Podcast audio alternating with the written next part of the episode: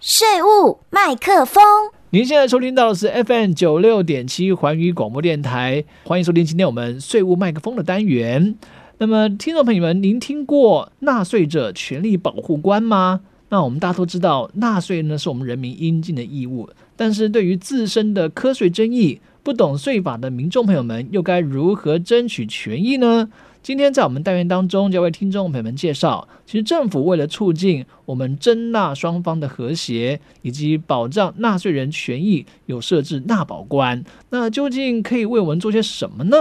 那么，让我们就欢迎今天我们的特别来宾，就是我们新竹县政府税务局的黄次娥纳保官，来节目当中跟我们聊一聊纳保官如何为纳税人搭起沟通的桥梁。呃，黄纳保官好。主持人好，各位听众朋友们，大家好。呃，今天真的很高兴哈，有这个机会，呃，来介绍一下纳税者权利保护官的一个职责。是的，好，呃，纳保官我们都知道啊，这个有消费纠纷呢，可以找消保官哈。不过纳保官就真的很少听过了， 呃，可以介绍一下这是一个什么样的机制呢？纳保官呐、啊，呃，它是一个呃保护纳税人权益所设置的啊、哦。它就是呃，我们纳税人跟税务机关之间的一个沟通的桥梁。那因为我们都知道，税务法令有时候是有点复杂，嗯那可能一般民众也不是很能够了解。是那利用这个纳保官的一个专业的知识呢，跟呃我们税务上的一些丰富的经验，呃，就可以来协助纳税人来解决呃双方的一个税捐的争议。哦，诶，那纳保官的机制跟一般的这个行政救济啊，像复查啦、诉愿啊，有什么不一样呢？相较于一般税务争议啊，大多数会采取的这个行政救济的手段啊，是其实纳保官就是给予纳税人在呃他遇到税务问题的时候，可以寻求协协助的另外一种方式。哦，呃，它是属于呃比较属于是诉讼外呃纷争解决的一个机制。嗯，那当然，这个机制它是可以减少诉讼之外呢，嗯哼它也是还是能够充分保障纳税人的权益的。哦，那这样听起来这做法很不错哦。那想请问一下黄大保官，我们哪些单位有设置纳保官呢？呃，目前各县市的话，呃，我们地方税捐机关都会有。那对财政部呢，它所属的个国税局跟关务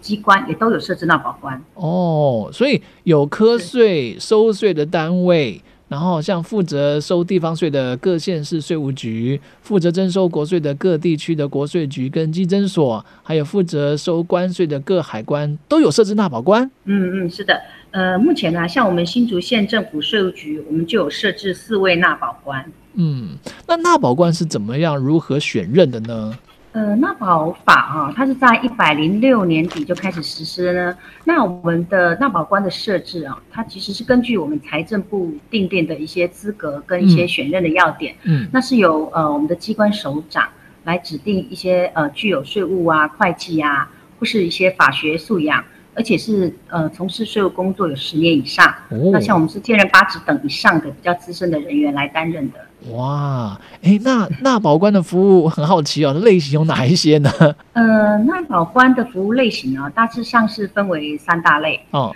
那第一类呢，就是呃所谓的沟通与协调，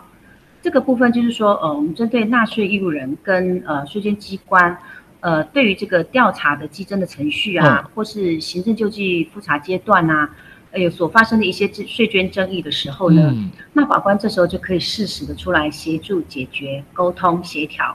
让呃纳税人能够充分了解税法的一些规定。哦或，是呢，呃，厘清呃征纳双方所争执的事项，嗯重新去检视整个课税的一个情况。那、当然呢，我们在这个检视的过程当中呢，如果发现我们对纳税人有利的一个呃市政呢，也会请纳税人来提供作为呃税务机关呃核定税捐的一个考量。哦，这是第一类沟通与协调。那第二类是什么呢？第二类就是申诉或陈情案件，嗯，这种情况就是说，呃，如果纳税人他是呃他会认为说税务机关有行政上的一个违失，嗯，或是说呃有违反正当的一个调查程序，那导致他的呃租税权益受到损害，嗯，那或是有一些涉及其他行政权益维护的一个情形的时候是，也都可以向呃纳法官来提出申诉或是陈情的。哦，了解。诶，那除了协助这个沟通与协调，还有受理申诉个或是陈情之外，那第三类的情形又是如何呢？呃，第三类的话就是提供救济咨询与协助啊，哦，这个情况就是说，如果民众啊他对已经核定下来的行政处分他不服，他想要提起行政救济，嗯是但是呢，他可能又不知道该怎么着手的时候，那就这个时候呢，就可以寻求纳法官的协助跟咨询。哦，那我们大法官就会提供呃书表，那协助他填写，也会帮他检视一下他的证明文件，呃，当然也会告诉他说，呃，有关复查啦、诉愿、行政诉讼这些行政救济的法令的规定，嗯还有一些受理机关，还有一些怎么样之后会怎么样进行这个程序。是然后，当然，民众呃，在整个过程中，他也可以向法官来咨询说，嗯，有没有一些行政救济案例对他比较利的啦，哦或是说呃，怎么样去搜寻一些方法等等。哦，哇，听起来非常专业， 而且有点复杂。有点复杂。哎，黄大法官，你是不是可以呃举一些例子让大家说明一下，好不好？嗯，好，那我就用呃第一类的沟通与协调哈这哎个实际案例来说明一下啊。是那我们之前是有呃碰过一间公司啊，它是直接供生产使用的厂房，哦它，的厂房呢原本是按照营业用税率减半来课征房屋税。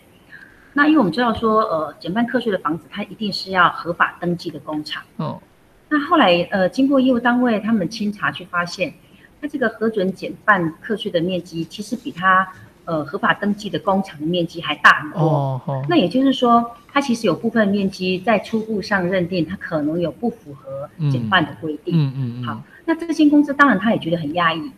因为他觉得他们的工厂其实使用情都没有改变啊，嗯那那到底是哪个环节有问题？嗯嗯，所以他就找上了那法官来协助了解。哦，哎，那这样纳保官是怎么样来个协助的呢？嗯，那保官他在协助的时候，他就依会依据他整个的，呃，刚刚讲了哈，我们那保官是十呃税务工作十年以上啊，对他，在税务上有一些实务的一些经验，嗯嗯，他就想到，哎，他早期啊、这个工厂登记证，他其实是没有记载呃登记面积的，哦，但是后来呃后来才修正需要一些厂房登记厂房的面积，嗯，那有可能是说这些在新旧资料的呃个电脑转换的时候可能是发生异常。嗯呃，而且他还记得说，哎，以前这个呃相关单位他在核准工厂这个登记的时候呢，嗯他也会布置通报给呃当地的工业区啊或管理局。是那所以他也觉得，哎，其实也可以向这些呃工业区啊管理局可以去再去查掉更早期以前保存的书面资料。哦，那这样子就来证明说，哎，其实这个厂房它历次的变更的情况嗯是是没有问题的。哦，所以最后呢，也因为这样子，他就就不需要面临到补税的一个问题。哇，还好哦， 哎、这是个很好例子哈。有了我们纳保官的啊对协助，哎、就可以保障我们纳税人的权益了。哎、那这样我嗯就很想了解啊，那我们有哪些申请的管道呢？我们刚刚提到那些三种类型案件啊，嘿呃，只要你有需要的话，都可以用呃书面啊，或哦者网络，或者传真，嗯还有电话方式。嗯，呃那当然，如果是口头方式的申请也是受理的，嗯只是我们在受理的时候也会做成记录啊，也会请纳税人确认嗯哦哼签名盖章，就确认这些资料都是没问题的，对我们就会受理。哇，这样听起来蛮方便的哈。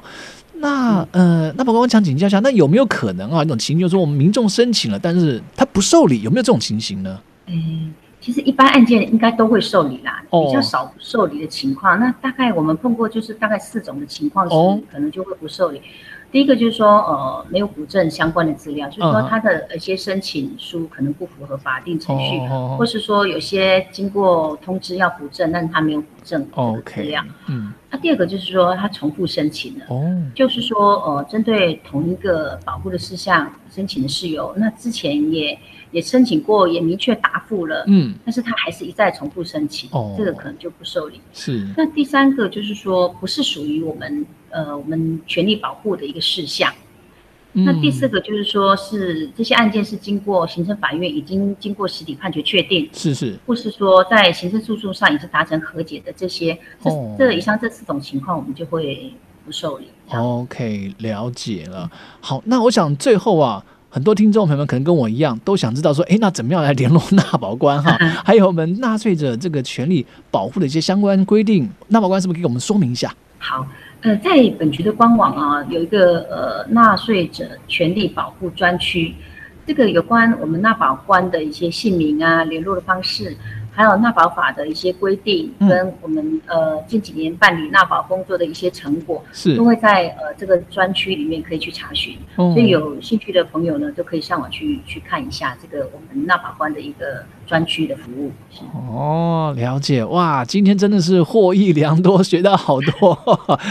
好，那今天单元当中，我们非常谢谢请到特别来宾，就是我们新竹县税务局黄次娥黄大保官来到节目当中，告诉我们大保官可以怎么样协助我们听众朋友们来解决税捐的争议，也可以维护自己的权益哦。那今天谢谢大保官喽，好，谢谢思敏，各位听众，拜拜。谢谢，拜拜。